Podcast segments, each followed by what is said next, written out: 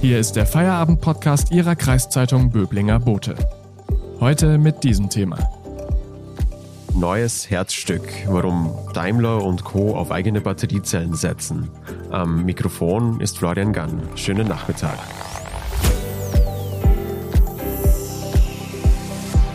Bei Verbrennerautos sind die Motoren das Herz der Fahrzeuge. Sie bestimmen die Leistung, den Sound, die Emotionen. Bei Elektroautos ist es anders. Hier ist der Akku das zentrale Element. Statt um Hubraum und PS geht es dann etwa um Amperestunden und Watt pro Kilogramm. Und wer will schon das Herzstück anderen, irgendwelchen Zulieferern überlassen?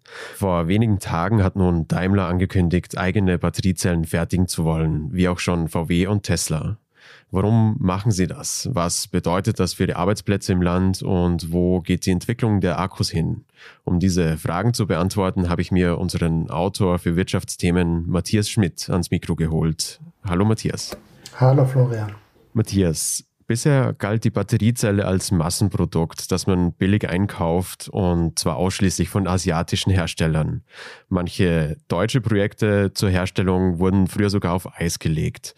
Woher kommt nun diese Kehrtwende? Also da gibt es eine ganze Reihe von Gründen. Ähm, wahrscheinlich ist der wichtigste Grund im Moment darin zu suchen, dass der Umstieg auf Elektro Autos sehr viel schneller vonstatten geht, als man das noch vor ein, zwei Jahren gedacht hat. Ähm, die Hersteller haben da jetzt sehr ehrgeizige Pläne vorgelegt ähm, und wollen große Teile ihrer Flotte ähm, schon bis zum Jahr 2030 auf Elektro umstellen. Und das führt einfach dazu, dass, dass der Bedarf an Batteriezellen, die dann zu Batterien zusammengepackt werden, einfach groß wird und sehr viel schneller wächst, als man noch vor kurzem gedacht hat. Das ist sicherlich ein ganz wichtiger Grund, dass man da auch ein Stück weit Unabhängigkeit erreichen will. Ähm, das ist eine Erfahrung, die man in der Corona-Zeit auch gemacht hat, als, als die Nachschubketten, als die Lieferketten plötzlich ähm, ins Wanken geraten sind man spürt es ja im Moment sehr stark bei Halbleitern, dass die nicht in dem Maß verfügbar sind, wie sie gebraucht werden. Und auch diese Sorge, sich da abhängig zu machen und vielleicht ähm, nicht, nicht immer unabhängig agieren zu können und nicht alle ähm, Produktionsmittel zur Verfügung zu haben, die spielt sicher auch eine große Rolle.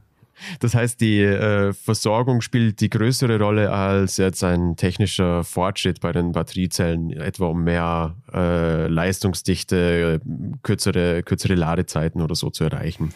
Also das eine ist wahrscheinlich äh, schon so das, das vordergründig wichtigste Ziel. Ich habe vor kurzem mit einem ähm, Experten vom Fraunhofer Institut für Innovationsforschung gesprochen darüber, der sieht das zumindest so, dass diese Versorgungssicherung im Moment das Hauptmotiv ist. Aber es ist auch schon wichtig zu sehen, dass die eigene Entwicklung ähm, künftig da eine große Rolle spielen kann und dass tatsächlich auch technische Verbesserungen zu erwarten sind, von denen die Autohersteller dann ähm, unmittelbar selbst profitieren würden. Es gibt da einen, einen ganz interessanten Satz von, vom Porsche-Chef Blume, der gesagt hat, die Batteriezelle ist der Brennraum der Zukunft. Also das, was früher in, im Zylinder stattgefunden hat ähm, und eigentlich für, für einen Sportwagenhersteller wie Porsche irgendwie charakterbildend war oder markenprägend, das wird eben künftig in der Zelle stattfinden und deshalb wollen die Hersteller auch versuchen, mit eigenen Entwicklungen dort Verbesserungen zu erzielen. Jetzt sind äh, die Autohersteller wie Daimler und Porsche ja relativ neu auf diesem Feld, während die sozusagen professionellen Hersteller der Batteriezellen in Asien da schon einige Jahre Know-how-Vorsprung Know haben. Wie, wie können die Hersteller das aufholen?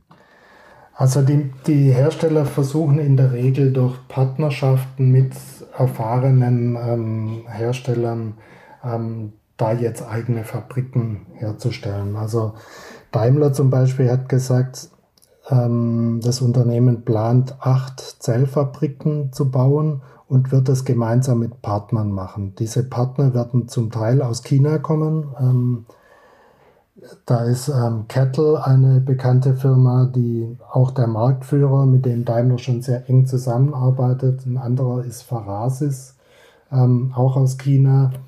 Aber ähm, es wurde auch angekündigt, dass noch ein neuer Partner dazukommt und ähm, möglicherweise auch aus einem europäischen Raum. Ähm, Porsche zum Beispiel ähm, ist eine Partnerschaft eingegangen mit einem deutschen Startup, ähm, das künftig in Tübingen produzieren will. Ähm, die, die Firma heißt Custom Cells und ähm, sie haben gemeinsam mit Porsche ein Joint Venture gegründet. Porsche hat sich auch an der Firma beteiligt. Ähm, oder Volkswagen baut ähm, mit einer norwegischen Firma Northvolt ähm, eine Fabrik in, in Norwegen oder wird sich zumindest von dort dann beliefern lassen. Also da gibt es so ein paar neue Spieler auf dem Markt, auch aus dem europäischen Bereich, die aber eher kleinere, jüngere Unternehmen sind und nicht so die ganz großen ähm, Zuliefererbetriebe, die wie, wie Bosch, wie Conti, wie ZF, die bisher eigentlich so die Hauptlieferanten der, der deutschen Hersteller waren. Danke, Matthias, bis hierher. Wir reden gleich noch darüber, was die Batteriezellenfertigung für die Arbeitsplätze bedeutet. Vorher gibt es ein bisschen Werbung. Wenn Ihnen der Podcast gefällt, abonnieren Sie ihn, damit Sie täglich auf dem neuesten Stand bleiben. Übrigens, den Böblinger Boten gibt es auch digital als E-Paper für 27,90 Euro im Monat. Damit lesen Sie Ihre Zeitung bequem auf dem Laptop, Tablet oder Smartphone. Unterstützen Sie Ihre Kreiszeitung mit einem Abo. Danke.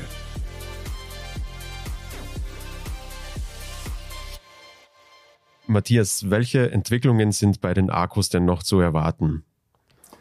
Im Grunde gibt es eigentlich zwei oder drei Hauptströmungen, die man da gerade erkennen kann.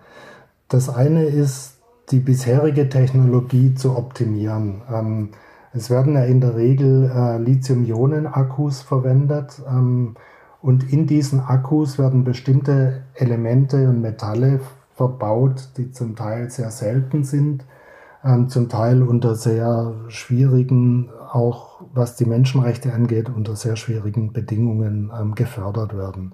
Ein Beispiel dafür ist Kobalt, ähm, das in Afrika zum Teil unter Beteiligung von Kinderarbeit ähm, geschürft wird. Ähm, da gibt es ein Ziel, eben die, die Anteile dieser problematischen ähm, Inhaltsstoffe zu reduzieren. Das geht auch schon Daimler beispielsweise sagt im neuen Spitzenmodell EQS ist nur noch halb so viel Kobalt in den, in den Batteriezellen wie bei früheren Batteriegenerationen. Ähm, der Forscher Christel, äh, Christoph Neff von, vom Fraunhofer Institut sagt, da wird sich auch noch was bewegen. Das kann man sicherlich noch mal um die Hälfte reduzieren. Das ist das eine, sozusagen Optimierung. Das andere ist der Versuch, ähm, nochmal eine ganz andere Zellchemie ähm, zur Anwendung zu bringen. Ähm, in den bisherigen Akkus sind so, sogenannte Elektrolyte, flüssige Elemente. Ähm, und es gibt ähm, eine Technologie, dieses flüssige Element durch feste Stoffe zu ersetzen und ähm, keramische Verbindungen zum Beispiel. Das ist noch nicht ausgereift, sondern das ist eigentlich Zukunftsmusik. Man rechnet damit, dass sowas vielleicht Ende dieses Jahrzehnts zur Serienproduktion kommen könnte, wenn alles gut geht. Aber die, die, die Vorteile wären immens. Man spricht also von doppelter, doppelter ähm, Kapazität und, und Leistungsdichte. Das heißt, bei gleichem Gewicht würde die Zelle doppelt so viel ähm, Strom speichern können. Ähm, das wäre für den Bau von Elektroautos ein, ein riesiger Vorteil. Ähm, und gleichzeitig sind solche Batterien auch sicherer. Ähm, selbst wenn die mechanisch beschädigt werden, würde da keine Brandgefahr beispielsweise entstehen. In Untertürkheim entsteht ja demnächst das Zelltechnikum, ein Entwicklungszentrum für E-Mobilität. Andererseits geht der Systemwechsel auf E-Autos immer mit der Sorge einher, dass viele Jobs wegfallen könnten folgt die Entscheidung, eigene Batteriezellenfertigungen hochzuziehen, auch dem Ziel, die Arbeitsplätze im Land zu halten? Ähm, also man muss sagen, man weiß jetzt noch nicht ganz genau, wo diese Zellfabriken entstehen werden. Ähm, die werden sich, die acht, die da angekündigt sind, werden sich über den Globus verteilen.